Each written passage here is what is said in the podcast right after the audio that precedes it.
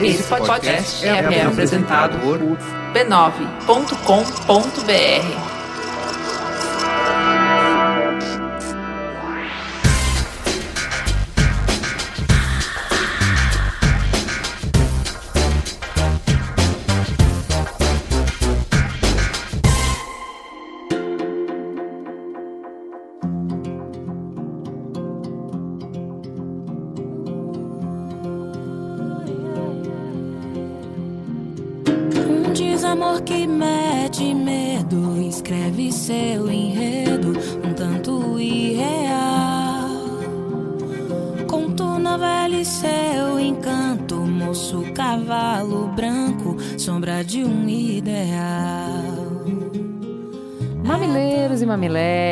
levanta a mão quem tá exausto de 2016, quem tá com a cabeça cheia e não consegue nem mais acompanhar as montanhas russas que esse ano nos reservou. Vem com a gente, eu sou a Juva Lauer e tenho o privilégio de ter comigo a Cris Bartz. Relaxa o ombrinho que o papo tá gostoso. Claro que nesse segundo programa sobre consciência negra, temos mais é que ouvir a diva que está aqui conosco, Xênia França. Toca aí no som do Mamilos, Kai. Olá, personas com Reni aqui novamente para trazer a vocês os responsáveis por dar mais cor ao Mamilos dessa semana. Lembrando sempre que se você quiser colaborar com o conteúdo musical deste programa, pode nos recomendar bandas ou artistas independentes no e-mail sondomamilos@b9.com.br, sondomamilos@b9.com.br. E facilite muito a minha vida se vocês enviarem os links do site oficial do artista ou então onde nós podemos buscar o download direto das músicas dele para utilizar no episódio. Nessa edição, melhorando este programa não só com a sua participação na discussão, nós iremos receber também a porcentagem artística da Xênia. Então fiquem aí com a Xênia França no som do Mamilos.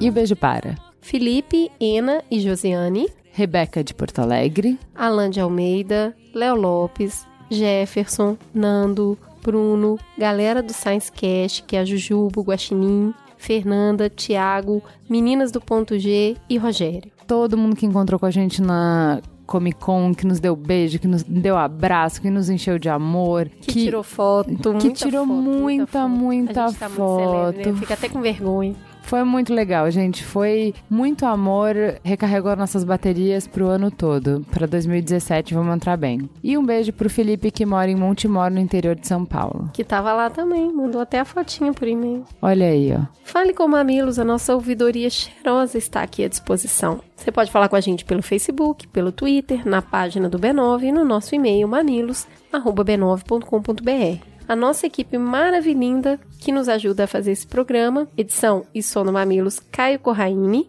redes sociais Luanda Gurgel, Guilhermiano e Luísa, apoio à pauta Tati Araújo e Jaqueline Costa, transcrição dos programas Lu Machado. E estamos recrutando. Vamos formar uma equipe de apoio à pauta para que o Mamilo seja cada vez mais completo e cada vez mais diverso. Se você tem alguma opinião que você não está vendo no Mamilo, se você tem algum ponto de vista muito diferente, se você é curioso, gosta de pesquisar, gosta muito de ler, então venha falar com a gente, manda e-mail pro mamilos@b9.com.br com o título Equipe de Pauta.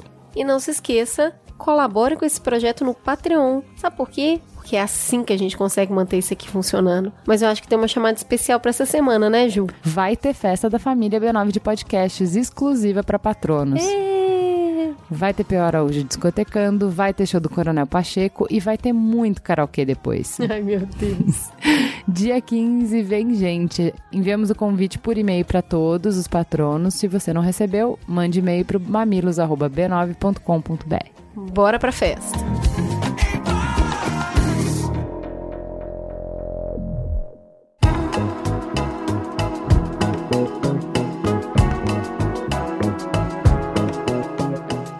Vamos então pro Fala que eu discuto. O Felipe Bezerra escreveu: Voltando a ouvir o Mamilos depois de um tempo afastado. É tanta coisa, menina, que às vezes dá um sentimento de abandonar um pouquinho para conseguir respirar. Esse cast explodiu minha cabeça. Puxa, 35 anos nas costas e jamais tinha ouvido, e se ouvi, fingi que não ouvi, Machado de Assis Negro, planejamento de embranquecimento do país. Uau! Não vou comentar nada do Oga, pois esse já é figura carimbada aqui e sempre é ótimo. Agora essa mina, sem palavras, que poder! Que intelecto, que argumentos. Tenho pena de quem bater de frente. Parabéns a todos e obrigada, muito obrigada pelo conteúdo que trazem nesses casts. Mamilos deveria cair no Enem para fazer principalmente com que jovens conheçam. Ansioso pela parte 2. Na verdade, cai, né?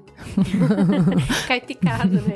Todo ano cai uma pauta do Mamilos. Highlander escreveu: Nunca tinha me dado conta quanto o racismo no Brasil é estrutural, e ainda agora tenho apenas uma pálida ideia do que seja isso. Eu preciso fazer um esforço consciente para notar o quanto os ambientes no Brasil são segregados sem que seja preciso nenhuma lei para isso. O quanto os shoppings, os congressos, os hotéis estrelados e os eventos de negócios são brancos e o quanto as prisões, os bairros periféricos e os ônibus lotados na hora do rush são negros. Só agora me toquei que foram 419 anos de escravidão no Brasil e apenas 128 anos de liberdade. Estamos ainda muito, mas muito longe de superarmos a herança que a escravidão deixou na sociedade brasileira não são apenas cicatrizes, ainda é uma ferida aberta. E eu não tenho a mínima ideia do quanto essa ferida ainda dói e de quando será realmente curada. Tem um comentário que a pessoa pediu para ela não ser identificada, mas é bem legal o que ele colocou. Vamos lá. O exercício da empatia mamileiro me deixou pronto para um momento de consolo que precisei aqui em casa. Minha esposa prestou concurso público e há duas semanas recebeu a notícia de que teve nota aprovada, mas a vaga negada,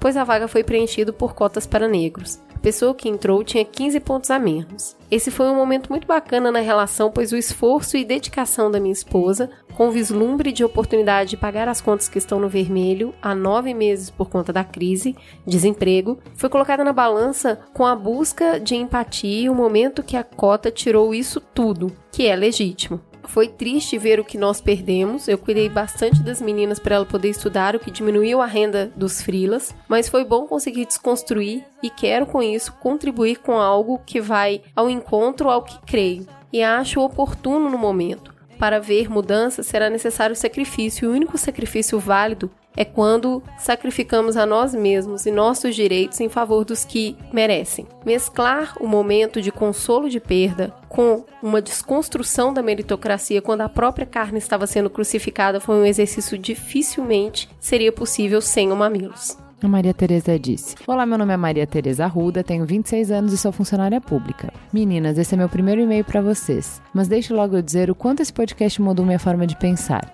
e aumentou minha empatia com as pessoas. Sobre esse último programa, confesso que escrevi um textão no Facebook, mas na hora de enviar me bateu uma dúvida, porque o que eu tinha para falar poderia machucar algumas pessoas. E a gente nunca quer isso, não é verdade? Passei a me perceber como uma mulher negra há muito pouco tempo, uns dois a três anos apenas. Óbvio que eu sempre enxerguei a cor da minha pele, mas não compreendi a importância de afirmar essa identidade. Quando falei que podia magoar alguém, é justamente por isso. Eu não fui criado com consciência negra. Minha mãe não é negra, também não é branca, mas esse é o Brasil. O meu pai, que era negro, morreu muito jovem de forma violenta. Olha aí, já entrei nas estatísticas. E eu não convivi muito com o lado paterno da família. Então eu não tinha, ao crescer, essa sensação de pertencimento que é tão importante para a formação da identidade. Eu apenas percebia que na minha família próxima eu não parecia com ninguém. E isso ia se repetindo nos grupos sociais, como ser a única negra na sala de aula de escola particular e depois uma minoria na Universidade Federal. Essa falta de representatividade e pertencimento afetou muito minha autoestima, coisa que eu só pude perceber quando decidi passar a usar meu cabelo natural, crespo como eu não via desde os meus 13 anos. Passados dois anos dessa decisão, pude perceber como assumir minha identidade negra mudou tanta coisa sobre o que eu sabia ao meu respeito. Ainda tenho muito a descobrir sobre minhas raízes, o cabelo é só o começo mas devo dizer que foi um passo primordial na descoberta da minha identidade negra.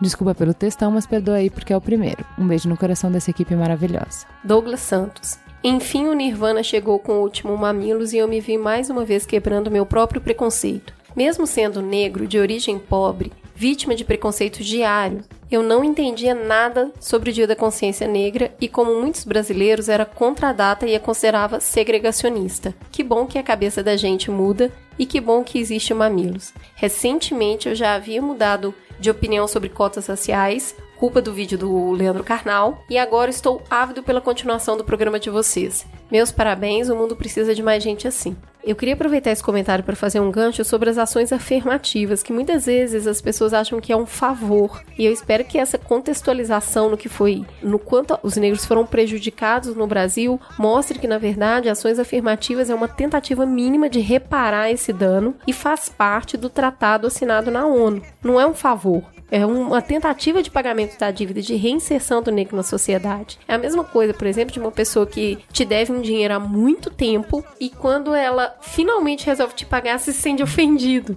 Então, essa a ação afirmativa é para trazer essas pessoas de volta e não é favor nenhum, não. Quem clareia o breu de sua nudez, meia verdade.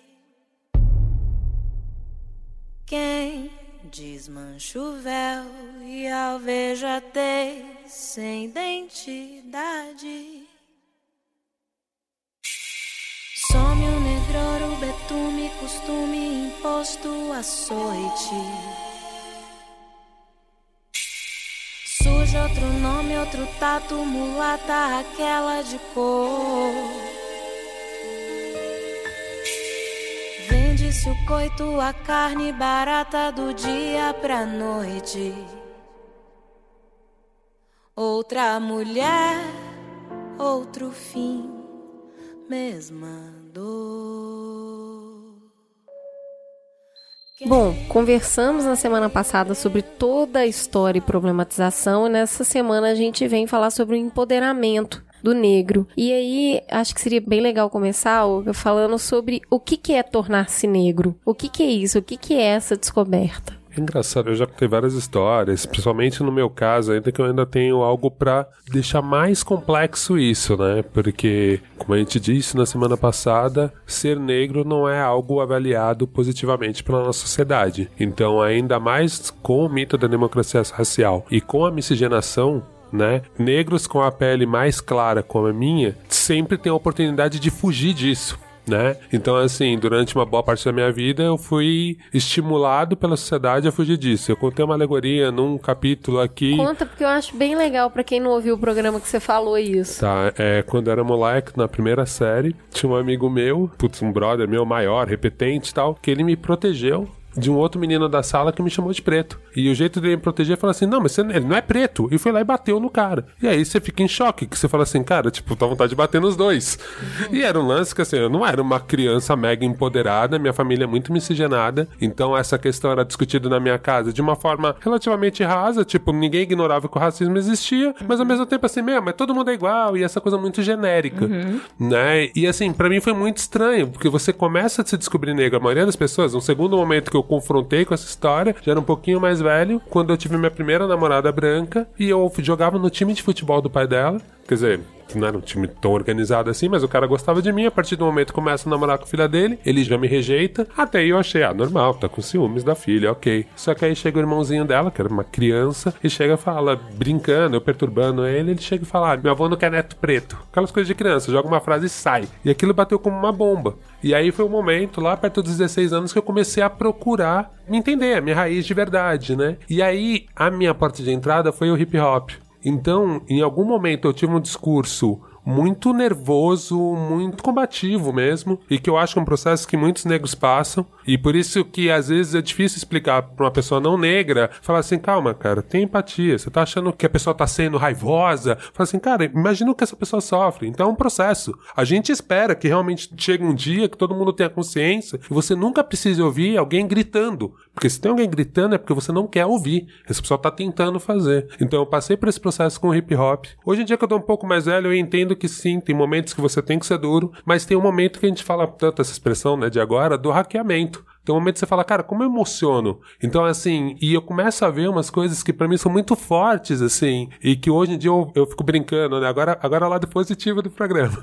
Eu digo assim, em 2016 é mais fácil você, você se tornar negro porque você tem referência. Então, assim, eu duvido que uma menina negra, 5 anos, vê a Xênia no palco com a Láfia, no meio de, tipo, meu, de um monte de homem bonito. Meu, vira um sol ali, né? Vira uma coisa, uma força. Ela já tem uma referência. Ela fala assim, cara, eu posso ser a Xena, não preciso ser a Paquita. Quero que a menina negra tinha na minha infância. Então, assim, é muito forte o momento que a gente tá vivendo e eu vou adiantar várias coisas, depois a gente vai aprofundando, tá, gente? Ouvintes, fiquem aí. É, e eu acho que, de certa forma, as redes sociais trouxe um monte de ignorância, um monte de gente querendo fazer um debate vazio, um monte de gente tentando achar argumentos econômicos falhos ou históricos sem fonte para falar que tudo que a gente está falando é apenas um grande mimimi, mas ao mesmo tempo tem uma galera que não teve voz e que tá usando essas redes sociais e conseguindo se comunicar e achando gente parecida e aí criando esses termos. Eu não gosto muito de usar empoderamento, enfim, tem várias questões, mas enfim, mas eu acho que principalmente para quem é da militância isso faz um sentido, mas eu digo trocando referências, trocando informações sobre como é ser negro mesmo, né? Como é ser negro em 2016. E eu acho que ser negro em 2016,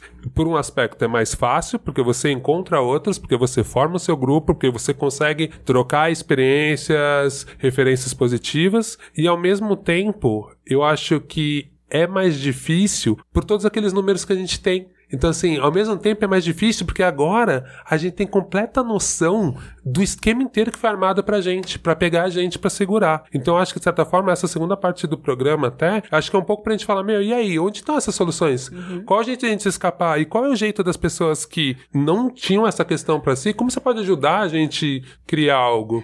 Eu queria perguntar antes para você, Olga, já que a gente tá falando de tornar-se negro. A primeira pergunta que a gente até não, não partiu dela é se existe raça. Então, assim, como é que você sabe né? Porque nos Estados Unidos eles usam esse negócio da uma gota. Hum. One drop. Tem, one drop. Se você tem uma gota, você já é considerado negro. Então, assim, se cientificamente você não consegue separar os humanos em raças, isso não tem amparo científico, como é que você se declara negro? Como que é isso? Eu acho que justamente passa por todo esse processo, porque aqui no Brasil a gente acredita muito no processo da autodeclaração, porque realmente é muito louco, né? A China acho que vai concordar comigo nisso, dependendo do lugar principalmente por causa da miscigenação e desse mito que a gente criou. Dependendo do lugar que eu estou, porque eu sou negro com a pele mais clara, e no Brasil a gente se baseia no fenótipo, então se você tem um nariz mais largo, seu cabelo é mais crespo, se você tá longe desse padrão europeu, dependendo do lugar que eu vou, na Bahia, eu entendo que em alguns lugares que eu tô lá, eu não sou tão negro. Porque lá teve menos miscigenação. Em alguns bairros de São Paulo, eu sou muito negro. E aí, dentro do meu tornar-se negro, que a gente navega pela estética, eu com dread, eu sou negro. Meu dread fala muito, fala a minha ancestralidade. Óbvio que também, por causa desse racismo estrutural, traz um monte de coisa negativa. Já associam. Negativo também é muito relativo, né? Mas enfim, uhum. já associam a maconha, que para muita ah, gente isso é muito negativo. É, negativo socialmente, como a, a sociedade vê a pessoa que usa Então, assim, eu acho que a gente, a gente tem que pensar muito na questão, que é um termo também muito discutido entre a gente, que é como a sociedade te lê. Porque também tem muito isso. Às vezes a pessoa, e eu acho que muitas vezes as pessoas se descobrem negras, vem dessa leitura da sociedade, que foi o meu caso. Eu tive uma leitura negativa. Então, assim, me leram como negro, né? Então o menino chega e me xinga de preto, tentando me ofender. E o outro tenta me proteger dessa acusação. O pai da, da minha ex-namorada não querendo essa miscigenação na família dele. Porque também é outra questão da miscigenação e que eu acho que também passa por tornar-se negro. Quer dizer, a gente valoriza a miscigenação, só que é só quando você tá clareando essa família. Uhum. Quando você é uma miscigenação que tá escurecendo, uhum. isso também é visto como uma forma pior. É porque o ser negro no Brasil não é só considerado uma coisa ruim mas ela é manifestada de diversas maneiras como uma coisa ruim, né? A representação do negro no Brasil nas mais variadas formas midiáticas, enfim, ela é demonstrada dessa maneira, né? Então, à medida, eu posso falar por mim, eu sou uma pessoa preta, né? E as pessoas ousam me chamar de morena. É, isso é absurdo mesmo. Morena também é uma tentativa de embranquecimento, sabe? É Justamente. a pessoa não me aceitando como ela está vindo. Ela quer encontrar uma maneira de ela lidar comigo. Eu já tive essa discussão várias vezes com algumas pessoas. Onde você tá vendo uma pessoa morena aqui? Morena, se a gente for, né, decupar a, o conceito de morena, uma pessoa branca do cabelo preto. É que eu brinco, eu sempre brinco. Morena é, é, a branca de neve. Branca de neve. A branca de neve é morena. Agora você está vendo uma pessoa preta, do cabelo crespo na sua frente, você vai me chamar de morena. Por quê? Eu rebato Porque eu ando bastante sem paciência, assim, nesse sentido. Não tenho mais. Ou às vezes fujo de determinadas situações que eu não posso lidar. Mas eu acredito que essa construção de imagem, de identidade, ela se dá também pelo autoconhecimento e os referenciais. Para resumir e enriquecer essa visão, vamos chamar uma fala do historiador, artista e pesquisador Saloma Salomão, que fala sobre isso de uma maneira muito clara e eficiente. Ser negro ou negra nessa sociedade não é algo tão simples. Só os negros que têm um ambiente familiar de valorização do que é ser negro, tem experiências escolares positivas em relação àquilo que ele porta de imediato, que é em primeiro lugar o seu corpo, só esses conseguem construir uma percepção positiva do que é ter o cabelo crespo, a pele escura, os lábios grossos, o nariz alargado. Os demais às vezes são educados de uma forma tão traumática que eles preferem fugir de qualquer ideia de identidade negra e se refugiar em uma não identidade. O que é ser brasileiro? Ser brasileiro é aquela ideia construída pelos modernistas nos anos 20, 30, e depois é a política de identidade que eles desenvolveram durante o Estado Novo. Qual política de identidade? Uma política de identidade fundamentada em Gilberto Freire? A nação é a única possibilidade de identificação do indivíduo e das coletividades? Não há problema nenhum em haver um hospital israelita. Não há problema nenhum em haver um hospital nipônico, um sírio-libanês, um clube de armênios mas ai de você se aventar a hipótese de haver uma escola africana ou negra. Há escolas suíças, suecas, estadunidenses, alemãs em São Paulo inteiro. São Paulo é eivado dessas instituições étnicas, mas a sociedade se mobiliza contra as comunidades de terreiro, porque elas estão fazendo o mal, né? Tem o bem e o mal, e o escuro e o claro tudo que é escuro está sempre ligado ao mal. E tudo que é claro está sempre ligado ao bem, né? Se os negros estão se reunindo em algum lugar, certamente coisa boa eles não estarão fazendo, né? Mesmo que esse lugar seja um lugar religioso. Ah, mas aquilo não é religião. Religião são as formas filosóficas de origem cristãs brancas. O que os negros estão fazendo é macumba. É uma outra coisa. A abordagem é outra. A maneira de ver e de noticiar é outra. A maneira de ensinar sobre essas formas negras, e que são negras porque são de origem africana, não são de outra região do mundo, porque haviam padrões civilizatórios diferentes na África, eram diferentes dos padrões civilizatórios europeus. Eram resultado de um longo processo de convívio, de desenvolvimento tecnológico, social, cultural. Os povos africanos também eram diversos, tal como eram os europeus. Mas não havia na África no século XVI, quando começa a expansão, uma noção de africanidade. Mas na Europa existia a noção de europeidade, que vinha sobretudo do cristianismo. Formas históricas elaboradas na expansão do Ocidente e da colonização como isso ocorreu? Ocorreu porque populações de origem branca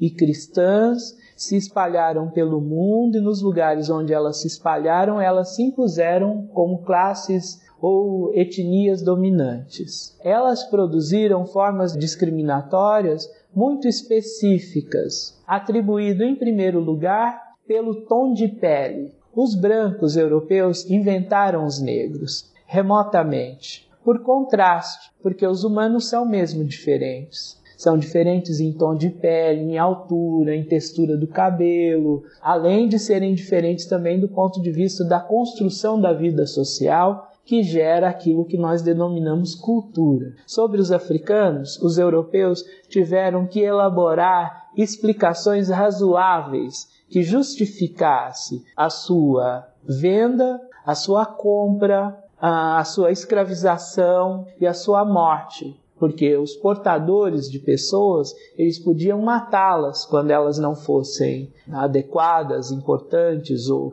podiam prescindir da vida daquela pessoa. E dentro da própria mentalidade europeia não se poderia fazer isso de uma forma simples. O que surgiu então para justificar essa profunda desigualdade entre os europeus brancos e as populações de cor? Foi elaborar uma sofisticada rede de explicações para dizer que essas pessoas mereciam ser discriminadas, mereciam ser escravizadas. Nisso nasce o que a gente pode chamar de ideologia, ideologia da raça, que ainda não é o racismo tal como conhecemos hoje, mas é uma explicação ou são explicações sobre por que os negros são assim e por que os brancos são assados. O primeiro fundamento para isso foi a religião. Buscou-se no Velho Testamento uma origem para os africanos. Nessa explicação no Velho Testamento, os africanos seriam descendentes de Cã. Quem é Cã? Cã é um dos filhos de Noé. No Velho Testamento, esse filho de Noé teria sido amaldiçoado por Javé. Já que a compreensão do mundo vinha da religião, buscou-se na religião. Mas no final do século XVIII, os europeus modularam esse pensamento. Emergiu uma nova maneira de pensar, onde a explicação religiosa já não se sustentava mais. Então, onde se busca explicação? Já que os europeus estão vivendo as sociedades europeias naquele momento no século XVIII, algo que podemos chamar de iluminismo. São novas ideias sobre a história, sobre as ciências, sobre a natureza, sobre o comportamento humano. A junção dessas visões iluministas pseudocientíficas, são falsamente científicas, porque não se trata de serem científicas no sentido da verdade, são arroladas, utilizadas, essa ciência que está nascendo na Europa, são utilizadas para explicar por que a condição de europeus e de negros são diferentes no mundo. É nesse momento que vai a noção de raça que é um pouco anterior, é do século XVI. Então, nós estamos no século XVIII, na Europa Ocidental, na França, na Alemanha, na Inglaterra, que são donos do mundo. Eles têm várias terras e várias populações de cor não cristãs que estão sob o seu domínio. Qual será a explicação que se buscará nesse momento? Sim, não é que os negros são inferiores porque não são filhos de Deus, é porque eles pertencem a um ramo da raça humana que perdeu a corrida para o desenvolvimento mental, cognitivo e civilizatório. As populações negras são populações selvagens que estão num estágio de desenvolvimento mental, comportamental inferior aos brancos. Por que os brancos são superiores? São superiores porque hoje eles têm o domínio do mundo ainda não é uma explicação darwinista, com base na ideia de evolução. Está ligado a uma ideia do comércio, da cultura, da tecnologia, que está muito presente no pensamento iluminista. Nesse momento, o racismo, as práticas discriminatórias e as justificativas para a opressão das populações não europeias vai ganhar um cunho científico um médico chamado Eugen Fischer vai fazer experiências terríveis, vai pegar africanos e outras pessoas consideradas degeneradas, as colocará para conviver e procriar, vai pegar algumas dessas pessoas, vai cortá-las em vida, vai tirar parte do seu cérebro para mostrar que o cérebro de pessoas degeneradas e de raças inferiores era menor que pessoas da raça superior. Foucault acha mesmo que o conceito de raça foi largamente empregado também na Europa. Há um autor chamado Edwin Black que mostra como o racismo científico foi largamente utilizado nos Estados Unidos, na França, na Inglaterra e até na Dinamarca. Na Argentina, que havia uma população de uns 20% de negros no início do século XIX, por volta de 1930, os negros haviam desaparecido por completo. A noção que a gente tem de identidade cultural brasileira, ela é modernista. Ela foi criada nos anos 20, desenvolvida nos anos 30 e imposta à sociedade brasileira ao longo dos últimos 50 anos. 50, 60 anos. Essa ideia do brasileiro mestiço, do mulato como valor estético, como valor genético, foi uma criação.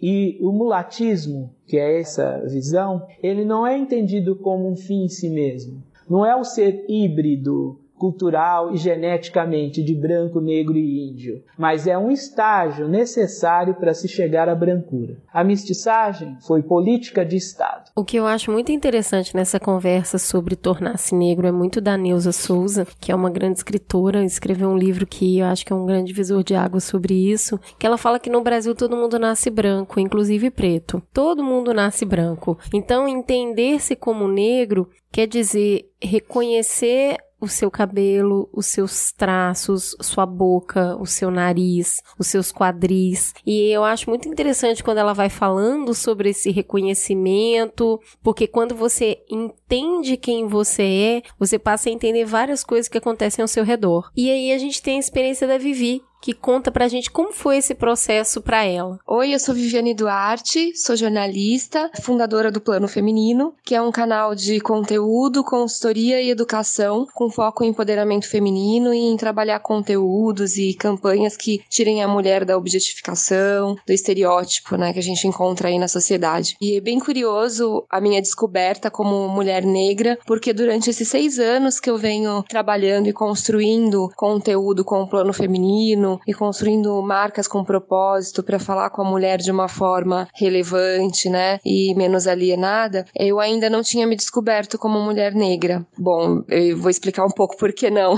A minha família é uma família de cearenses, libaneses, portugueses e negros. Óbvio que a parte negra da família foi se esbranquiçando, né, pela mistura, miscigenação de, de raça. E eu fui a, a mais preta, né, de toda a família meus irmãos são brancos, minha mãe, meu pai, branco de olho azul. E eu nasci preta. Por muito tempo, esse nascer preta foi uma incógnita, assim, na, na família. Todo mundo falava, vai, ela teve um biso que foi negro, o biso dela era negro, a bisa dela foi catada laço, era cabocla. Então, tinha toda uma história que eu, quando criança, ficava imaginando por que, que eu tenho que contar toda essa história quando me perguntam da minha cor, né? Quando uma vizinha pergunta, nossa, por que ela é dessa cor, né? E ter de justificar tanto. Então, não, não era adotada. E eu tinha referências, né? Traços da, da minha raça, né, dos ancestrais. Isso é muito forte, isso se perdeu dentro da minha família e eu depois de adulta que fui descobrir, né, com algumas questões e também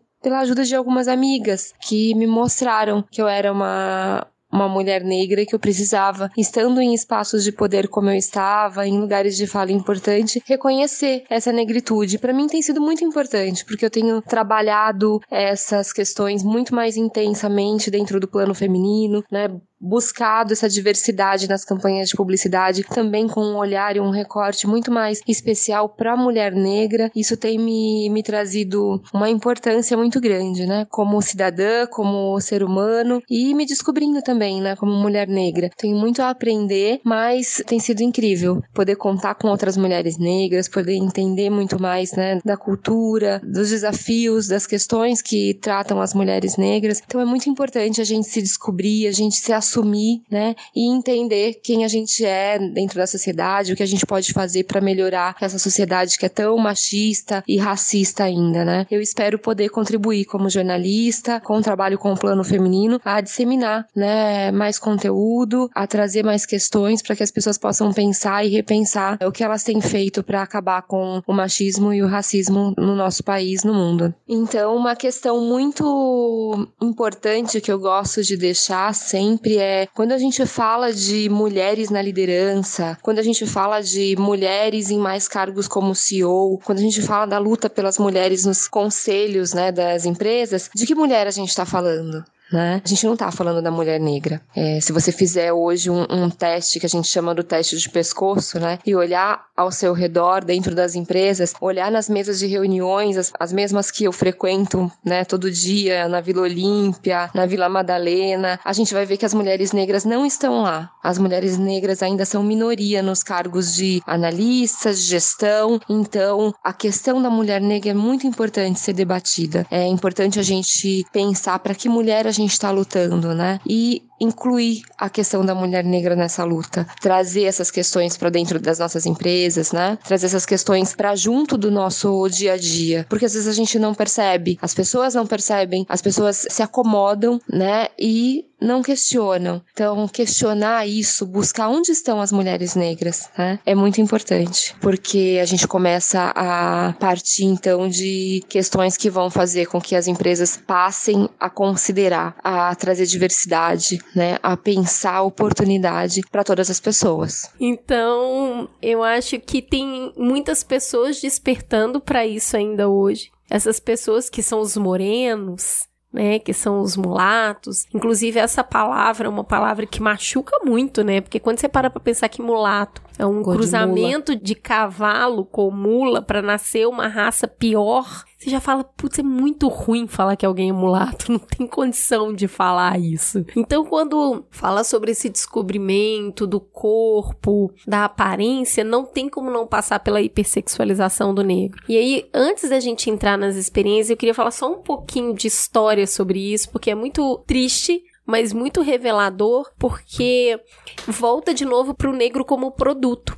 Então, os senhores de escravos, eles alugavam os reprodutores. Eles locavam isso porque nasciam uma linhagem com qualidade que trabalhava mais. Então, qual era a, a, característica do reprodutor do homem, né? Ele era um, um, homem forte, com boa saúde, que era tratado diferente do resto, que ele não realizava trabalho pesado, ele era mais cobiçado e mais valioso. E o trabalho dele era, era estuprar outras escravas para que elas ficassem grávidas. E as características da reprodutora eram quadris largos, seios grandes, cintura fina, baixo teor de gordura, uma quantidade de músculo que determinava para ela esse papel. Só que as mulheres, elas, ao contrário dos homens, elas faziam trabalhos pesados, porque eles entendiam que a criança já nascia forte. E algumas mulheres chegavam a dar à luz a 20 filhos para todo esse papel de desempenhar essa mão de obra escrava. E até dentro desse contexto, o aborto de mulheres negras escravas, eles não eram só para não ter o filho, era para livrar um filho de cativeiro, para não colocar outros escravos no mundo. Então, toda essa parte de reprodução parece que a gente está falando de cavalo, né?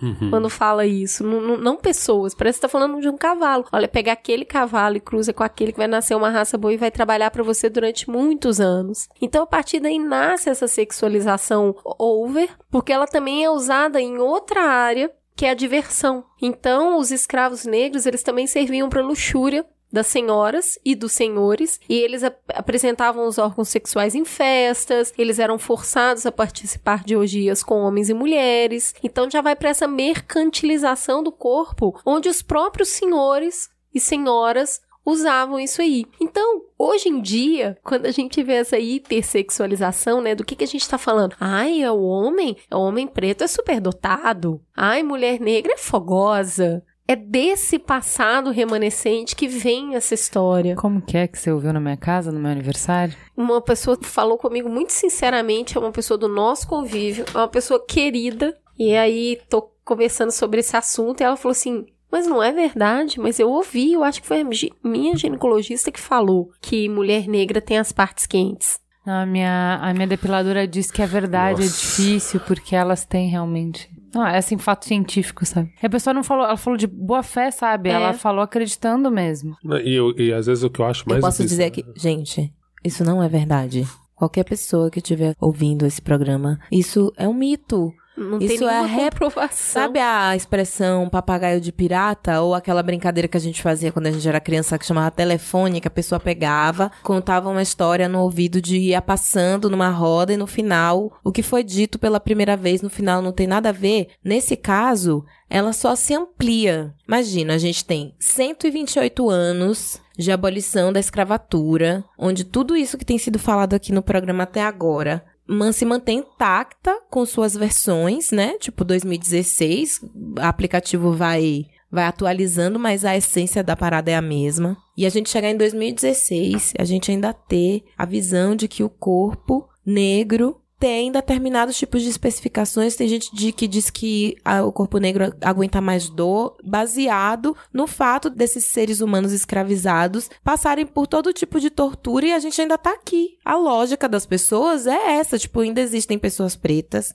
no Brasil depois de ter passado tanta coisa porque eles suportam mais dor e tudo mais. E essa é a lógica usada nos hospitais, no tratamento. A mulher negra, a mulher negra é tão maltratada, minha gente, nos hospitais públicos. Tão maltratada. Tantas mulheres negras morrem nas suas situações de parto porque simplesmente elas são desumanizadas. E é muito entende? complicado esse ponto que, assim, da objetificação é que fazem acreditar que é um elogio. Então eu cresci em vários momentos achando que essa coisa de ser um cara dotado era um elogio. E aí você fala assim, cara, não é. Não é, porque todo esse tipo de objetificação e de imaginário, né? Então, assim, isso acontece até hoje. Eu era goleiro.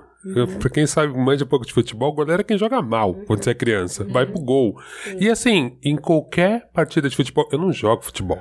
Eu jogo bem pouco. Mas em qualquer escolha de time de futebol, me chamam primeiro. E eu sei que em algum momento eu devia, eu devia ficar orgulhoso, porque, pô, esse cara tá achando que você joga bem bola, porque negão joga bem bola. E aí você fala assim, cara, você vai nascendo dentro desses padrões e que as pessoas acham que é um elogio, você tem começa a entender que não é, porque todos eles vão principalmente tirando essa intelectualidade. Que é aquela história que a gente vê muito, né? Então o japonês é inteligente. É. E eu sei que até o japonês fica perturbado com isso, porque olha a pressão que ele tem. Ele vai ter que tirar 10. O japonês é inteligente, logo tem um pinto pequeno. Justamente, então pra eles faz o inverso, né? Entendeu? E, e aí pra gente já, o, negro ele é transformado nessa coisa viril, nesse cara com força. Saúde. E eu acho que uma coisa assim, agora falando muito especificamente sobre o homem negro, e é uma discussão também no coletivo, porque a maioria ainda do coletivo é de homens, essa discussão do homem negro, porque também assim, esperam que o homem negro seja muito mais viril, mais bravo, resolva mais. Assim, eu já teve briga que eu ganhei só gritando. Porque eu acho que os caras esperavam uma, uma raiva, uma força, uma energia sobre-humana e muito mais animalesca do que eu tinha. Óbvio que em alguns momentos na vida eu tive que usar isso a meu favor, mas assim, é assustador, porque meu, olha, olha a pressão que você já sai. Por isso, Cris, quando você fala do tornar-se negro, é muito louco, né? Porque tem todo um aspecto positivo de você se descobrir, e aí que eu entendo da palavra empoderamento, e eu só não gosto dela por causa disso, porque ao mesmo tempo, assim, o poder nativo todo mundo tem, já é uma questão bem discutida, mas assim, eu só fico com medo porque às vezes as pessoas acham que eu tô falando que eu tenho um poder acima do que eu tenho. Não, normal. Com certeza Tá não. todo mundo normal. Só que é muito louco. Quando você começa a romper com esses padrões, dessas coisas que esperam, e principalmente dessa sofisticação do racismo, Uhum. por isso que eu quis pegar sua fala, você fala assim: meu, olha como é cruel, porque eles transformaram isso no elogio. Inclusive- Né? Eles, eles transformaram todo esse molde que puseram pra mim e falaram, Uhum. velho, por que, que você não tá feliz com isso? Sabe? Tipo assim, as pessoas estão falando que negro é lindo. Uhum. Por que você não tá feliz com isso? Eu falo, velho, não, porque a gente é normal. Romper com essas expectativas não é fácil e ainda incomoda. E o empreendedorismo tem se mostrado uma saída profundamente transformadora na vida do negro no Brasil. Vamos ouvir agora uma fala da empresária Ana Paula Chongani. Eu sou Ana Paula Chongani, eu sou sócia do Ateliê Chongani junto com a Cristina, minha mãe, e também sou do canal do YouTube Ana Paula Chongani, que lá a gente discute várias coisas, partindo principalmente da moda afro. Então eu sou uma empresária, uma empresária que fala de moda afro. A Chongani, ela surge num momento perfeito, assim. Eu percebo que o mercado, né, o mercado, ele abraçou a Chongani muito bem porque tava acontecendo coisas ao nosso redor, assim, aconteciam muitas coisas ao mesmo tempo. A Chongani começou na, numa época que junto com a Chongani começou também as ações afirmativas. Então é meio que um ciclo. As pessoas estavam estudando mais, consequentemente elas estavam trabalhando mais, estavam empreendendo mais e também queriam comunicar a partir do que elas vestiam, tudo isso que ela estava aprendendo. Precisava de alguma forma isso também se transformar em discursos estéticos. O empreendedorismo eu vejo como dois pontos assim. O primeiro é que ele sempre foi libertador. Se a gente pensar, né, que o processo de escravidão acabou só há 128 anos atrás e que o negro sempre empreendeu, tanto na escravidão quanto no pós, e que isso era uma forma de você sobreviver, uma forma de você conseguir, porque é, é bom lembrar que nesse período o negro empreendia porque ele não era absorvido pelo mercado de trabalho. Se a gente voltar para hoje, as coisas acontecem mais ou menos pelo mesmo caminho. Nossa primeira motivação é isso, a gente não é absorvido pelo mercado de trabalho, e por isso que hoje a gente tem um número super grande. Gente é a maioria de microempreendedores aqui no Brasil. Isso tem dois reflexos. O primeiro é esse negativo, né? Que a gente pergunta por que, que esse negro está empreendendo. É uma forma de subsistência, uma forma de se sustentar, sustentar sua família. Mas por outro lado, deu para esse negro uma liberdade, uma liberdade criativa, a liberdade de empreender, a liberdade de fazer o seu próprio negócio, e principalmente a liberdade de criar um mercado que parte a partir do seu ponto de partida. A Xongani é mais ou menos a mesma coisa. A gente brinca que a Xongani sempre existiu nas nossas vidas, porque a gente nunca teve acesso a uma moda que contemplasse o meu corpo negro, que contemplasse o meu cabelo crespo natural. Então a gente sempre fez a nossa própria moda. E se a gente for falar de criatividade, criatividade é um dos grandes pontos dessa população preta. Aí a gente começou a perceber que essa demanda não era só minha, era uma demanda do mercado, que estava carente, que alguém tinha que cuidar e que junto com isso estava acontecendo movimentos sociais que favoreciam muito o mercado para isso. É nesse momento que a gente empreende e tem toda essa possibilidade de ter essa capacidade de expressar essa inteligência, essa inteligência criativa. Nesse momento, eu vejo o mercado do empreendedorismo negro muito positivo, porque assim como no processo de pós-escravidão, ainda hoje ele é um processo de liberdade. É libertador você ser dono do seu próprio negócio. É libertador você poder criar um ambiente seguro. O que eu chamo de um ambiente seguro? Um ambiente onde você pode criar, falar sobre você, falar sobre as pessoas parecidas parecidas com você e empregar pessoas que vão se sentir confortáveis, por exemplo, com o seu corpo natural. Tem uma experiência recorrente no meu ateliê, que são mulheres negras chegarem no meu ateliê e falar: "Caramba, essa é a primeira loja que eu não sou seguida". Então, empreender, ele gera uma transformação social muito maior, porque a gente cria poder. A gente percebe que a gente não vai conseguir fazer nenhuma mudança sem conquistar poder. E o que eu chamo de poder? Não só poder econômico, a gente também tem esse desejo de diminuir a diferença entre o poder econômico da população negra com a população não negra, mas também poder de autoestima,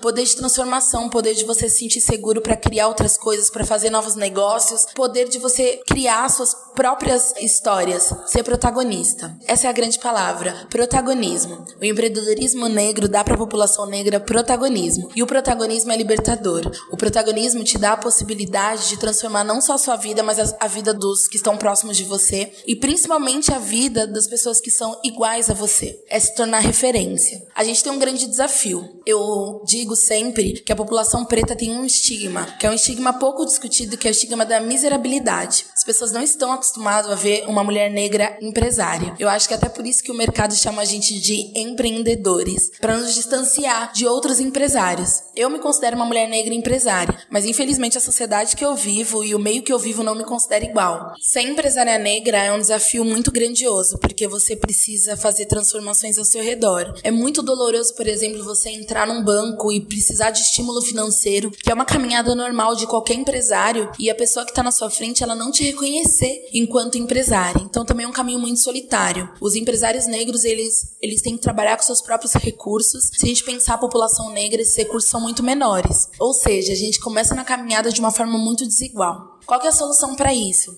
É claro que a gente diminuir os impactos do racismo institucional é a primeira solução. E para isso a gente precisa de todos, negros e brancos. Mas também a gente precisa estimular, principalmente essa população preta, a consumir desses pretos. Porque a gente precisa entender que a gente é maioria dessa população e também maioria econômica. A gente é a grande massa que manipula a economia desse país. Eu sempre falo que mais do que produtores conscientes, a gente precisa de consumidores conscientes. E o que é consumidor consciente? É ter noção que quando um empreendedor negro, por exemplo, compra um pedaço de tecido, esse pedaço de tecido já é o valor final de uma peça que está numa grande magazine. Ou seja, é uma concorrência extremamente desleal. Mas no momento que a gente tiver consumidores conscientes, a gente vai conseguir de fato criar uma massa econômica que vai fazer transformações. Então eu percebo que esse empresário negro que está em ascensão, hoje ele é muito positivo se a gente olhar para o negro, né? Se a gente pensar que a minha bisavó era, era escrava e eu sou empresária, a gente vê evoluções acontecendo gerações após gerações.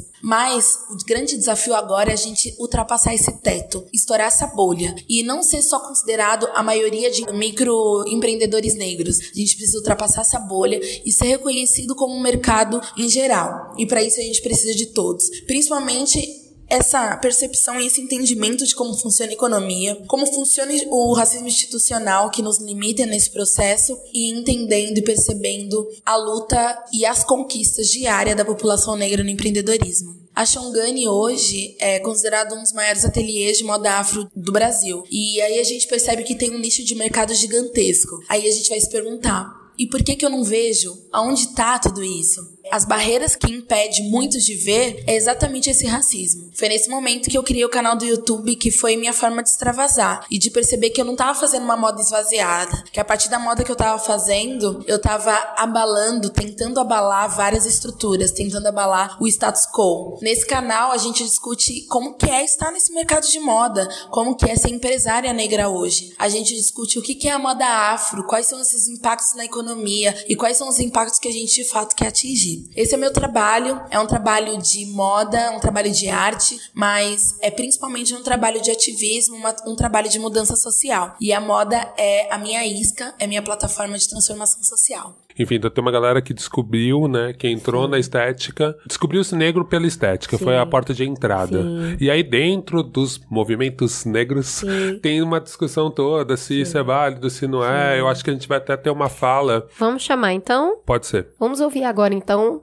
a fala da Luna. Meu nome é Juliana Luna, trabalho com cultura, arte, mídia, como apresentadora de TV. Tenho um trabalho também que é no campo do social, onde eu sou coordenadora de um projeto de um artista de Paris que chama JR, que é a Casa Amarela no Morro da Providência. Escrevo para a revista Asmina, que é uma revista digital feminista. Para mim, sinceramente, a questão da estética ela é uma questão muito óbvia, porque é isso, a gente já teve diversas formas com que a gente se manifestou, né, ao longo dos anos. Cada década teve a sua expressão, né, a sua característica estética. Nos anos 70, por exemplo, né, a coisa do Black Power, das mulheres assumindo aquela identidade, né, do cabelo natural e usando acessórios que remetessem à origem, né, daquelas pessoas, daqueles negros. Isso nos Estados Unidos foi muito forte. E é engraçado, né, porque aquilo representa toda uma linguagem estética, todo um código cultural que foi definido a partir de um movimento de resistência mesmo, né? De como as pessoas gostam de dizer, empoderamento. Mas é isso, assim, eu acho que a questão da militância estética é sim importante, só que eu também acho que não pode parar nesse layer, né? Porque a gente tem muito mais para descobrir, né? Por exemplo, eu conheço muitas meninas aí da, da geração que dizem geração tombamento, né? Que estão realmente experimentando muito com o cabelo, com colorido, sabe? Com roupas sem gênero, com umas referências dos anos 90 e, e tudo misturado, assim, todos os códigos ali presentes. E eu acho muito incrível porque para mim é uma, na verdade é um, é, uma, é um exercício de criatividade que nos foi negado por muito tempo, sabe? Por muito tempo a gente tinha que ser estéreo, a gente se enquadrar ali no, no padrão lavado, né? Limpo. E para mim é uma revolução no sentido de desafiar essa ótica antiga, né? Que é a ótica do ah, mas seu cabelo não, não vai passar nesse teste. Com essa roupa você não vai conseguir chegar nesse lugar. Sabe assim, eu acho que a gente tinha sempre um, uma limitação muito grande em todos os níveis. E isso era refletido a partir da lavagem, né? Que existia, assim, da uniformização da nossa etnia, assim. Então eu acho importante sim a gente ter esse movimento movimento que tá experimentando, tá criando e tá se vendo, né, de diversas formas e também decidindo se aquilo serve ou não serve. Diz muito sobre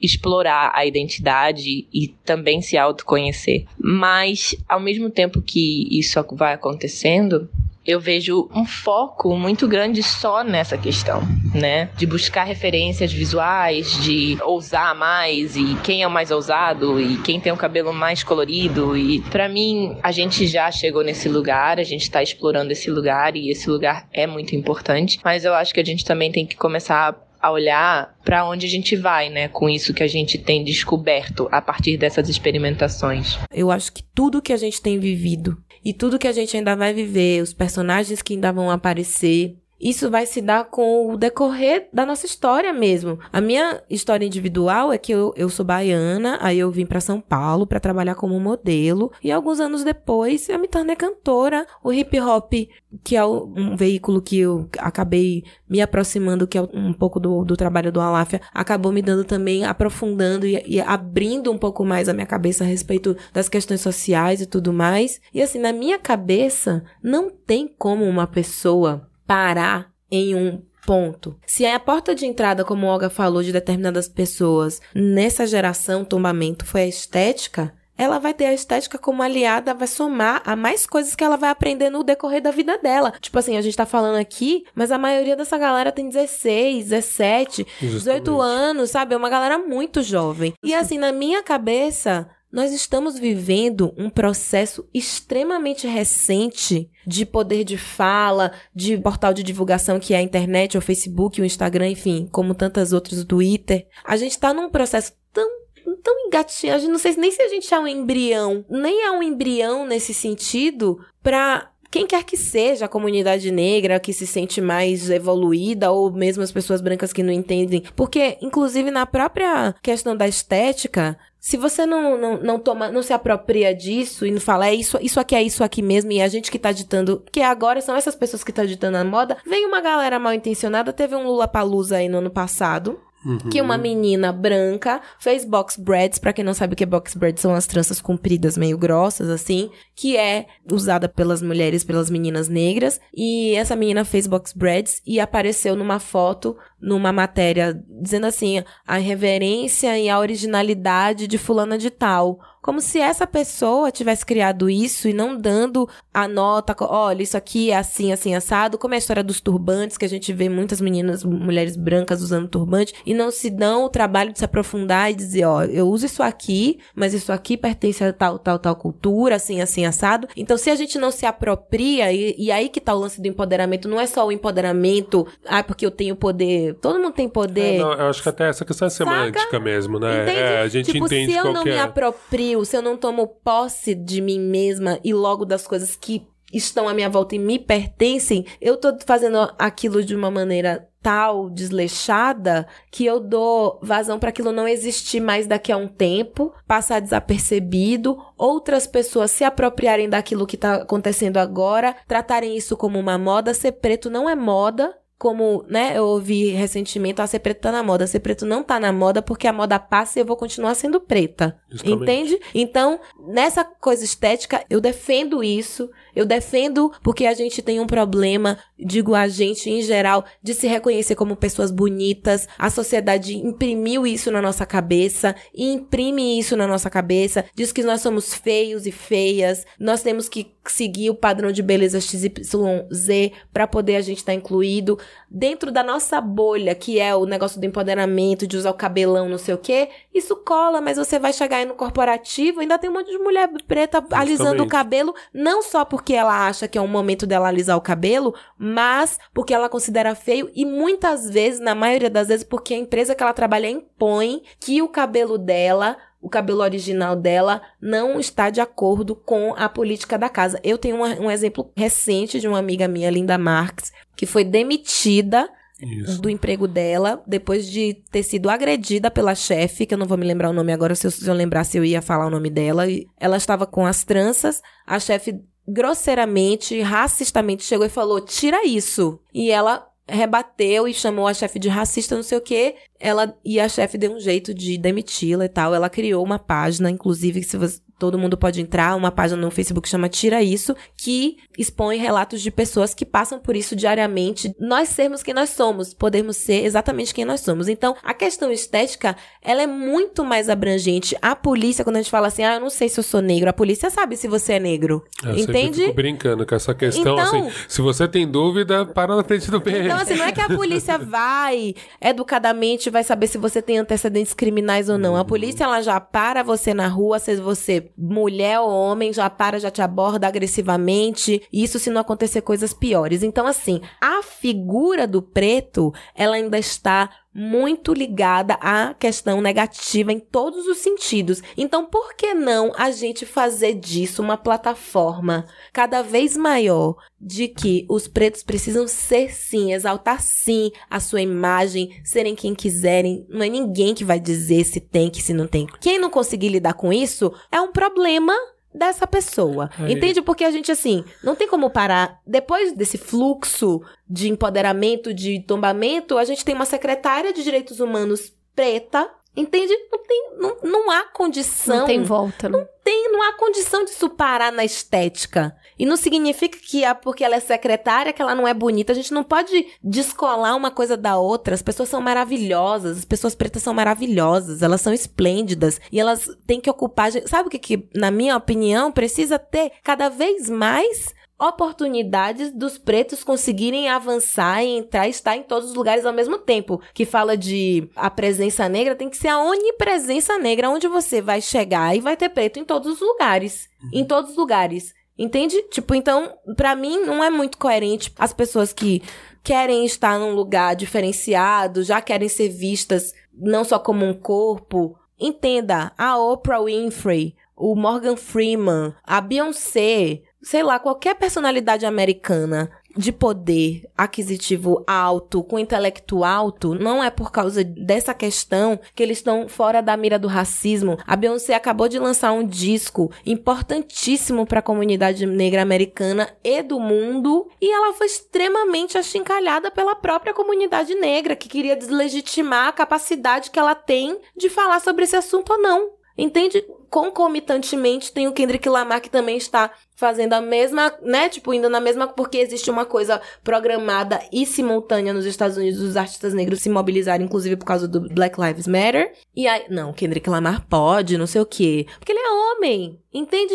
Então, existe um- uma falta de largar. Vamos deixar ser, vamos deixar fluir, vamos ver no que é que vai dar, porque o tempo vai dizer quem é intelectual, quem é intelectual é bonito. E quem é tudo ao mesmo tempo, as pessoas podem, as pessoas pretas podem ser várias coisas ao mesmo tempo. Vamos chamar novamente o pesquisador Saloma, porque ele tem uma visão muito interessante dessa organização e acho que pode agregar muito na nossa visão de como funcionam esses movimentos negros. A mim não parece que haja o movimento negro. Não há um bloco de pessoas organizadas no país inteiro que seguem uma cartilha de comportamento político, de ideologia e de prática. Eu utilizo o termo movimentos negros. Para mim, o que são movimentos negros? São grupos, pessoas, instituições, organizadas ou não, que procuram na sua prática e no seu discurso, na sua produção, a valorização dos descendentes de africanos, visto que eles são socialmente e politicamente desvalorizados, discriminados através de práticas racistas interpessoais e institucionais. Então, essa é a primeira coisa. Eu vejo esse universo composto de pessoas, instituições, práticas, narrativas, discurso como algo extremamente rico e positivo. Por que é positivo? É positivo porque oferece uma alternativa às relações históricas de poder, nas quais os descendentes de africanos têm sido mantidos de forma totalmente subalterna, economicamente, juridicamente, politicamente, culturalmente. Então, vejo os movimentos negros como grupos e atitudes práticas, valores, conceitos disseminados no Brasil inteiro e sem um centro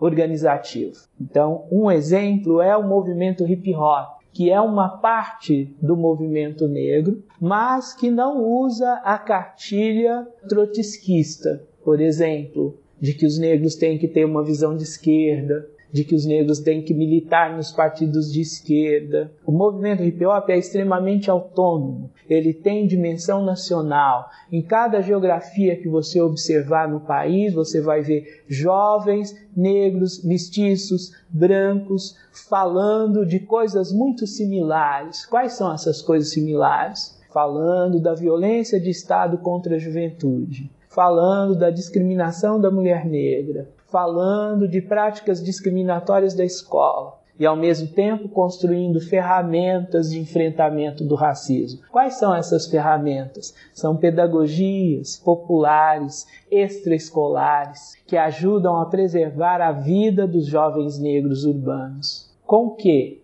Misturando hip hop com a capoeira e fazendo práticas de dança, mas não apenas prática, eles estão teorizando sobre o corpo negro, sobre as danças negras urbanas. Eles estão intervindo na paisagem urbana e preservando a vida de crianças que são estão em perigo porque o Estado as mata. O hip hop é movimento negro. Eu entendo dessa forma. E como o hip hop se constituiu em movimento negro? A partir do espaço urbano, sobretudo São Paulo, depois Rio de Janeiro, produziu primeiro uma máquina ideológica que, através da canção, mas não só da canção, através da organização, através das práticas de música, através do breakdance, através do discurso visual, no espaço urbano, construir uma série de saberes, de tecnologias que podem ser oferecidas para os jovens e que fazem sentido fazem isso melhor do que a escola poderia fazer, porque não tem o tempo da escola, não tem as regras da escola, não tem o aparato da escola, mas tem muito mais liberdade organizativa e criativa. Quando a gente para para ver essa questão da estética e falando um pouco em números, 89% das mulheres brasileiras já fizeram alguma coisa para alterar a sua própria aparência. E isso vem de uma pesquisa da OMS, Organização Mundial de Saúde, justamente porque os produtos, eles trazem risco à vida das pessoas. E aí quando a gente pensa sobre clarear a pele e alisar cabelo e mudar os traços, a gente não tá falando sobre vaidade. A gente tá falando sobre um projeto perverso de inclusão, de que para se sentir parte, você tem que se parecer com aquilo que não é você. E aí, quando a Xenia falou, e é muito importante isso, sobre nenhuma identidade ser construída no isolamento. Ela, ela, é construída a partir do que é valorizado que está à sua volta. E aí tem uns números bem interessantes para falar sobre isso. Nas novelas, das 162 novelas brasileiras que foram ao ar na TV Globo de 84 a 2014, 90% dos personagens centrais são atores e atrizes brancos. 10 novelas apresentam mais de 20% do seu principal elenco composto por atores classificados como pretos ou pardos. 8% dos protagonistas foram interpretados por atores negros. Apenas 11 novelas foram protagonizadas por atrizes ou atores pretos ou pardos. Apresentadores de televisão como um todo, 5% são negros ou pardos. Jornalistas, 22% se declaram pretos ou pardos. Na publicidade, apenas 12% dos comerciais são protagonizados por negros. Na moda, Desde 2009, o Ministério Público orienta que desfiles tenham ao menos 10% de modelos negros, porque antes eram 2%. Ainda com esse acordo, o São Paulo Fashion Week do ano passado, 2015, das 344 modelos presentes, apenas 8 eram negras. Então, aqui agora, quando a gente vem com esse mundo da estética, esse mundo da representatividade, da mídia, e a gente coloca esses números, a gente entende de onde é construída essa identidade. Essa identidade do querer se parecer. Com essa baixíssima presença em diversos campos, nada mais justo do que, a partir do momento que você se entende como ser humano entende o seu valor, você querer gritar isso para os outros, querer uhum. colocar isso para os outros, querer falar, sociedade, engole meu cabelo sim, sociedade, essa roupa colorida eu vou usar sim. E eu vou usar esse cabelo não é só para eu ir na festa. Eu sou advogada e vou usar esse cabelo. Eu sou executiva e vou usar esse cabelo. E acredito que esse movimento que as mulheres negras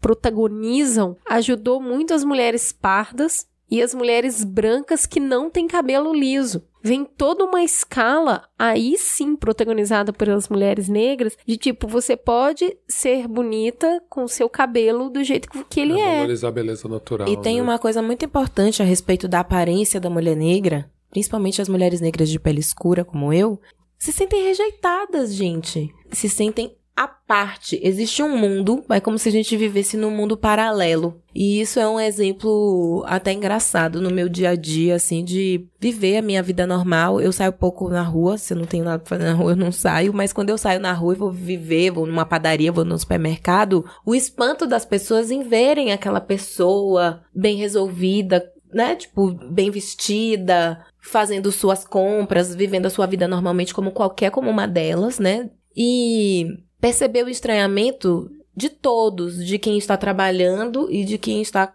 consumindo. Então, assim, como a gente não detém o protagonismo nesses canais de mídia, muitas vezes você vê a pessoa até chegar, não acho que é o caso do sexo e as negras, mas enfim, a pessoa chegar com uma boa intenção, mas como você não tem negro como protagonista produzindo isso e que possa apertar aquele botãozinho vermelho de tipo, vai dar merda. Você perguntou pra essas mulheres Sim. se elas não se ofendem com isso? isso Reforçar é... a hipersexualização depois disso tudo. Entendeu? Então, assim, é por isso que eu digo assim, para as pessoas, pros brancos simpáticos, pros negros que já estão começando a ocupar esses lugares ainda numa escala menor, pra gente sempre ter essa preocupação de dividir o protagonismo quando você não tem alguém ali que você uhum. possa enfim, que, que conseguiu chegar pela estrutura convencional naquilo, dividir esse protagonismo para você ter verdade na sua ação uhum. mesmo, assim, né? Porque muitas vezes você pode estar bem, bem intencionado Sim. e tá fazendo uma besteira gigante. As pessoas brancas que estão do nosso lado, que estão aliadas com o comprometimento de mudar a cabeça, as suas próprias cabeças, o seu próprio comportamento e melhorar a sua vida em volta e, e, consequentemente, porque isso é uma energia, a gente acaba reverberando, é saber que nada tem que partir do achismo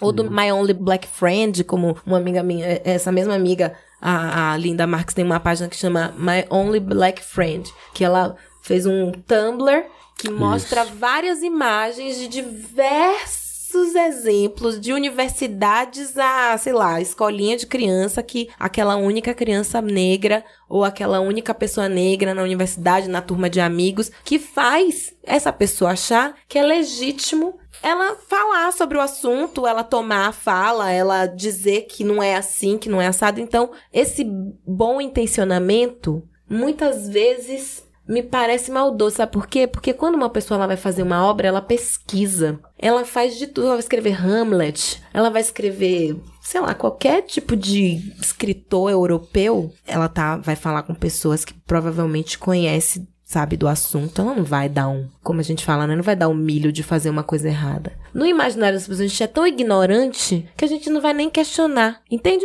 A gente não vai nem questionar, Sim, então não há uma preocupação não. de fazer uma pesquisa de fato, de fazer uma, uma entrevista com muitos tipos de mulheres de diferentes é. setores. E que eu acho interessante isso é porque, como a gente não é enxergado como alguém com poder de compra, Sim. você não faz esse caminho normal Sim. de pesquisar. Sim. Né? Então, assim, a gente sabe que muitas vezes, mesmo quando o produto é destinado para alguém branco, também não fazem. Sim. Mas no caso do negro, é mais assustador ainda, né? Essa ausência de encarar a gente como consumidor e alguém com poder, enfim. Então, como o produto não é destinado pra gente. Não é feito por alguém que conhece as nossas uhum, necessidades. Uhum, a chance dele sair errado é imensa. E eu gosto muito do que você fala. Tem um vídeo do. Eu já indiquei esse canal em outros programas.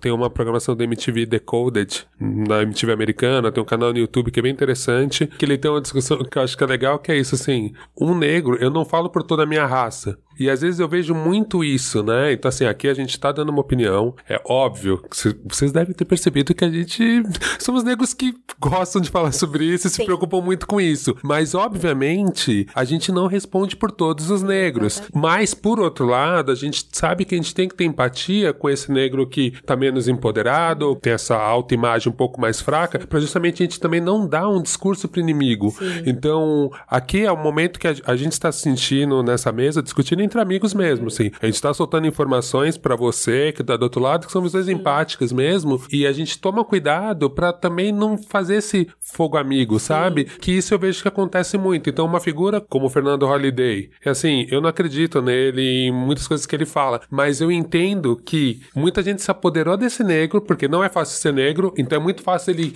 Ele foi criado numa estrutura que ele quer fugir disso, então. E também não quero infantilizar ele, não. Eu acho que ele sabe o que ele tá fazendo, ele não é um coitado coitado. É ele não é um coitado. Mas eu entendo que nós temos que ter um discurso uhum. que também não demonize esse cara Sim. pra gente não ficar se botando. Então, Sim. assim, a gente sabe que tem uma maioria que acredita nas ações afirmativas, Uhum. que acredita que o dia da consciência negro tem que ser um feriado, ou pelo menos Uma um dia maioria dentro da celebrado. nossa bolha, né? Eu, a- acho. É, então, mas eu digo assim, dos negros, né? Sim. Agora, eu acho que a gente tem que entender também Sim. que vai ter negro que pense diferente Aham, e conseguir num debate questionar essa pessoa, não demonizar, né? E que eu Nem acho que é o momento e nem infantilizar e também não achar que ele é só uma vítima, não. Aham. A gente sabe que sim, é difícil ser negro e cada vez mais vão ter dos nossos captados para fortalecer uma outra linha de pensamento. Essa é uma conversa que eu já tive com algumas pessoas quando elas falam assim: Ah, mas eu conheço o preto racista. É, Então, assim, ó, partir porque tem duas coisas. racista.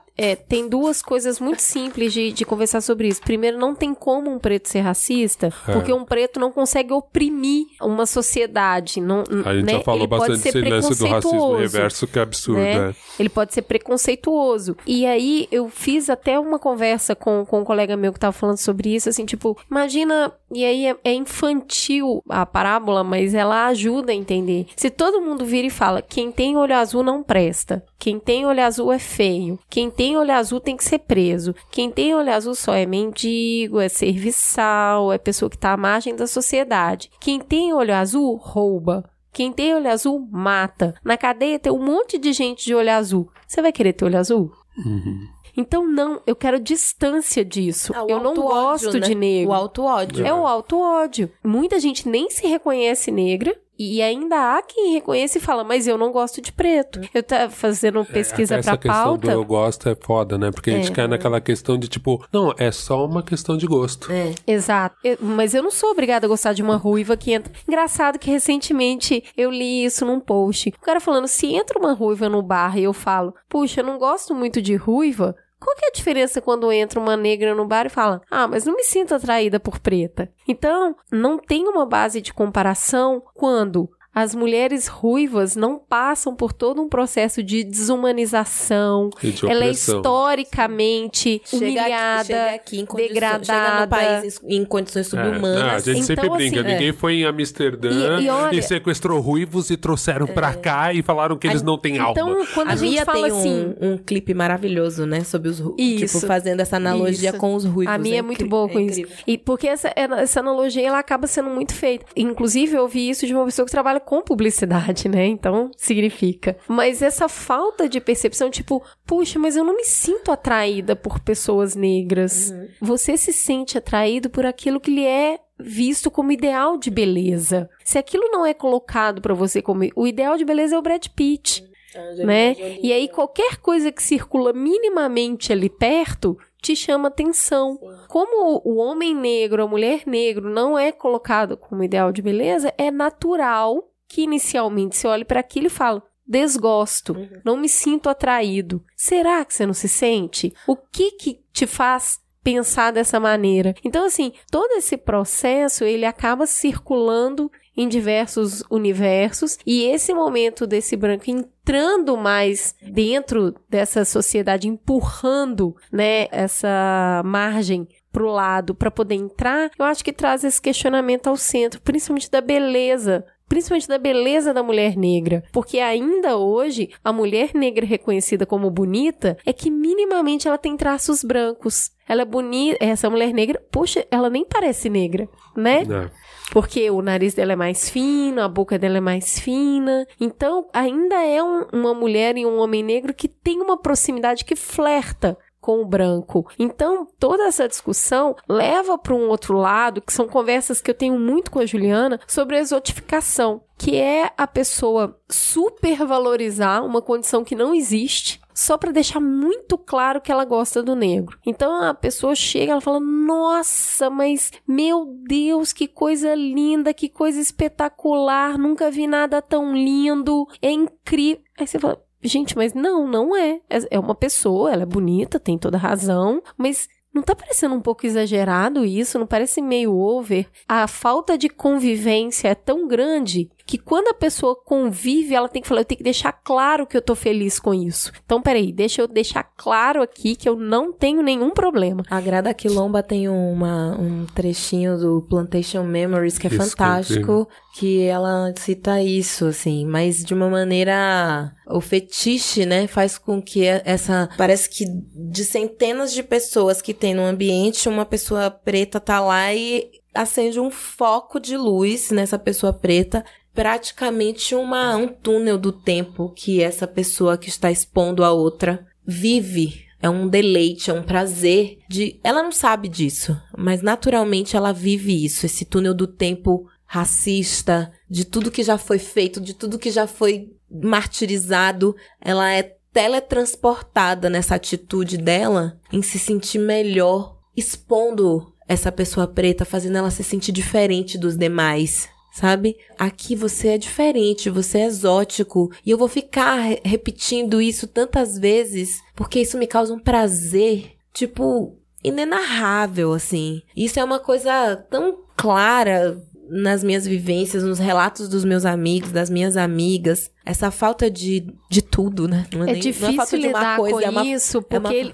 ele vem disfarçado de elogio. elogio. Então, você tem todo o estranhamento com a situação, mas você não sabe muito bem o que que tá acontecendo, mas aquilo tá te incomodando. Então, é um tempo para você entender que, na verdade, a pessoa tá lidando com o próprio senso de culpa que ela tem. E o Mamilos, ele tem esse pressuposto de não partir das pessoas estarem agindo consciente ou deliberadamente de forma má, mas é importante entender isso, sabe? Que muitas vezes essa mágoa também é muito difícil de lidar e, e, a pessoa sente, não pensa que ela não sente não que ela tá sentindo, ela entende isso que tá acontecendo. Só voltando à questão da música, a música, né, enquanto protesto, eu acho que a força que a música tem para você que ouviu a gente até aqui, é isso, né? Através da poesia e da subjetividade, consegue simplificar tudo isso que a gente diz tocando no emocional. Então, às vezes, o poder da música para te botar naquele ambiente, para falar, ó, eu sou parecido com você, e o poder da arte, assim, não só da música, acho que a música é a arte mais fácil, né? Sei lá, tem quadros de arte contemporânea, às vezes uma fotografia, a pessoa fala, ah, eu não tenho sensibilidade para absorver isso. Agora, a música não, a música, a assim. é uma onda, né? A música é um fenômeno da natureza. É, é físico, é físico, né? No cosmos. Não, e ao mesmo tempo tem essa subjetividade que eu acho que pega muito. Então, isso é muito bacana. O hip hop,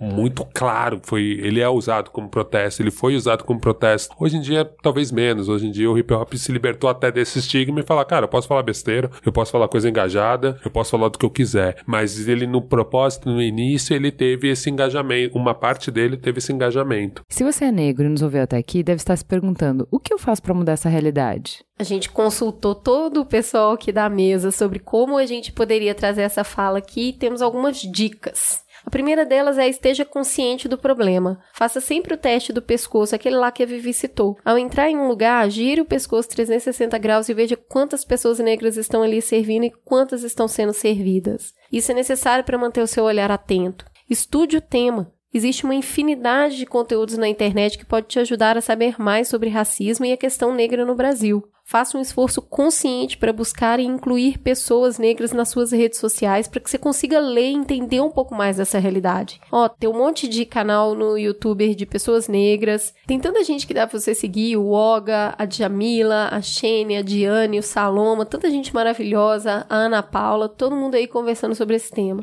Escute pessoas negras, todas elas. Escute rap, entenda o que, que os negros estão falando nessas músicas, rap hip hop, você tem alguma dúvida sobre questões dos movimentos negros ou queira conversar com alguém sobre questões raciais, faça uma abordagem humilde a essas pessoas. Seja sincero e diga que deseja aprender e que gostaria de ouvir a visão dela sobre um assunto. Então, realmente ouça o que a pessoa tem a dizer, mesmo que você não concorde com tudo que ela diz. Mas lembre-se, nenhum negro é obrigado a te ensinar nada. Ninguém pode exigir que uma pessoa que sofre a discriminação no seu cotidiano tenha sempre paciência e acolhimento para oferecer. No seu dia a dia, não fique calado diante da discriminação racial, nem no seu trabalho, nem na sua família, nem na sua roda de amigos. Explique para as pessoas brancas o quão danoso e covarde o racismo é para a nossa sociedade. Diga que isso é crime. Não compactue nem reproduza piadas racistas. elas não são inofensivas, existe um propósito ali que é afirmar que os negros são inferiores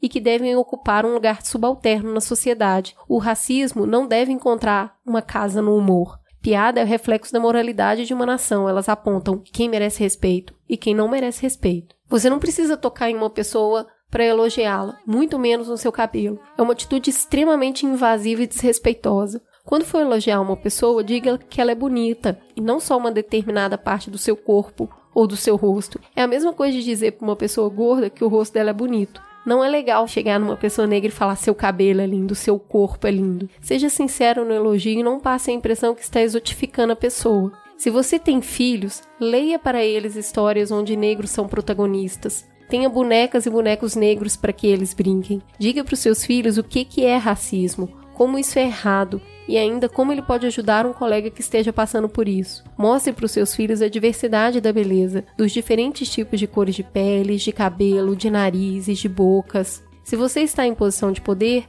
contrate pessoas negras. Converse com pessoas negras, mesmo que elas não cumpram todas as exigências da vaga. Entenda como sua empresa pode abraçar a diversidade, proponha programas de inclusão. A ideia, gente, com esse programa e com toda essa lista de dicas de convivência é que as pessoas reflitam, desconstruam e mudem o micro-universo que existe à sua volta. Se cada um fizer um pouquinho desse trabalho aqui, a gente tem um conjunto de pessoas conscientes e trabalhando para mudar. Então acho que um pouco do que a gente discutiu nesse bloco foi um pouco isso, assim, eu acho que todo mundo, tendo do princípio que todo mundo entendeu essa necessidade de discutir esse problema, eu acho que a gente pode focar nessa imagem do negro mais positiva, nessa imagem do negro que colaborou, faz parte, colabora, botou muita coisa interessante na cultura brasileira, na culinária brasileira, quer dizer, a gente não negar isso, a gente entender isso, entender como positivo, entender que a gente só vai ser uma nação mais completa, mais inteligente se a gente realmente realmente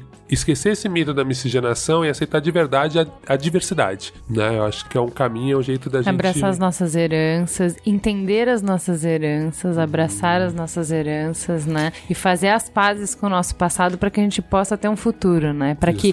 Eu achei muito legal quando eu tava lendo sobre o mito da democracia racial, falando que como uma verdade hoje, ela é muito danosa porque ela nos impede de buscar ações separativas, ela, ela nos impede de enxergar enxergar o problema e agir sobre ele, mas como um ideal de futuro, ele é muito poderoso. Então tudo que a gente faz hoje é para que a gente possa chegar nesse lugar, para que a gente possa realmente isso não ser uma questão, para que isso possa realmente ficar no passado. A gente não quer que isso sempre seja presente. Vamos não é abrir é essa ferida. É vamos falar, disso, né? vamos lidar com o problema para que a gente de fato não precise mais fazer isso, para que de fato não seja mais uma questão, né? Para que a gente possa se beneficiar da nossa história, para que a gente possa aquela coisa que a gente estava falando, olhar, crescer, aprender, mudar, se transformar e ser maior a partir disso, né? Esperamos que os ouvintes nesses dois programas tenham refletido sobre o Dia da Consciência Negra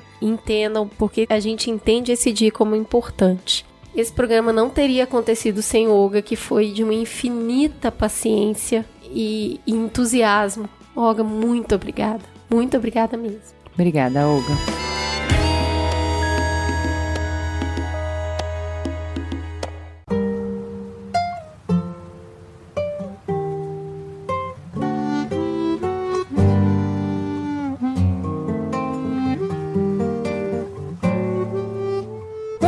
Farol aceso? E aí, Cris, o que, que você vai indicar? Só tem nós duas essa semana, amiga. Bom, eu vou ficar na pauta. Vou indicar um especial que o YouTube promoveu agora, em novembro. É a hashtag YouTube Negro. Tá por todos os lugares. Assistam os vídeos ali. A Nathalie Neri, em especial do Afros e Afins. Ela recebeu muita gente e esteve muito podcast. Ela é uma menina super jovem, muito bonita, que tem uma conversa muito legal. E você, Ju, o que, que tem de bom? Eu assisti o season finale do Westworld, a última série da HBO, que bateu recorde, né? Foi a série mais, a primeira temporada mais assistida da HBO. Sério? Foi. Cara, assim, eu vou falar pros mamileiros que talvez estejam com um pouco de preguiça, porque a série ela é um pouco arrastada, um pouco lenta, e no início ela pode irritar um pouco porque ela explica demais, né? Mas, cara, né? Você achou também? A Cris tá fazendo terceiro, sim. Né? Eu tô no terceiro. Então, mas até o terceiro é custoso. Não, eu já tô assim, É amigo, eu bem já custoso, entendi é. agora. Mas a premissa é muito boa, né? É, mas assim, ela- eles realmente desenvolvem bem, assim. É uma série que começou a fazer a mesma coisa que Lost, a mesma coisa que Game of Thrones. É uma série que ela permite conversas, ela começa conversas. Então, o episódio termina, você pode ir pro café com seu amigo no outro dia e passar 45 minutos falando o que você entendeu, o que, que ele entendeu, por onde vocês acham que a série vai, enfim. É muito gostoso e a gente tá planejando fazer um episódio sobre a série. Faz tempo que a gente não fala de filme, de série, né? Boa ideia, Juliana. Só que pra gente fazer, vocês têm que assistir, Ai, né? Senão vão começar a xingar a gente que a gente tá né? Então, vamos dar um tempinho pra vocês, a gente vai ser legal. A gente não vai fazer durante o trem do hype, até porque o interesse do Mamilos não é pauta quente, é fazer análise. Então, a ideia é que a gente traga aqui um neurocientista e um psiquiatra pra conversar sobre as temáticas da série. E Pra fechar, vocês sabem que eu tô em, em forte clima natalino, né? Eu adoro Natal, eu adoro o clima natalino, enfim. E eu sugiro pra vocês um disquinho, um álbum que tem no no Spotify, que eu acho que eu já indiquei no ano passado, mas muita gente chegou nesse meio do caminho, que chama É Natal. Todo ano a gente escuta, assim, 300 vezes por dia. A gente sabe todas as músicas e é um daqueles álbuns que quanto mais você escuta, melhor ele fica. Pra entrar no clima, né, a gente tá custoso, tá difícil, foi um ano pesado, tá todo mundo muito cansado. E eu acho que assim, põe uma luzinha na sua janela, Canta uma musiquinha de Natal, compra um presentinho, pensa na ceia. No Natal tem coisas muito legais que é da gente pensar no ano que foi, ser grato pelas pessoas que a gente tem, lembrar das pessoas que passaram, fazer rituais, né? Fazer uma comida especial. Natal tem cheiro, Natal tem cor, Natal tem luz, né? Vamos apreciar o Natal que a gente tá precisado. Vamos nessa então? Temos um programa? Temos um ótimo programa. Um segundo programa, né, Ju? Essa experiência de dividir o conteúdo em dois. Contem pra gente o que que vocês acharam disso. Botem na vitrolinha da família e a gente quer retorno, tá bom? Beijo. Beijo, gente. Ea, ea, ea, ea, ea, ea,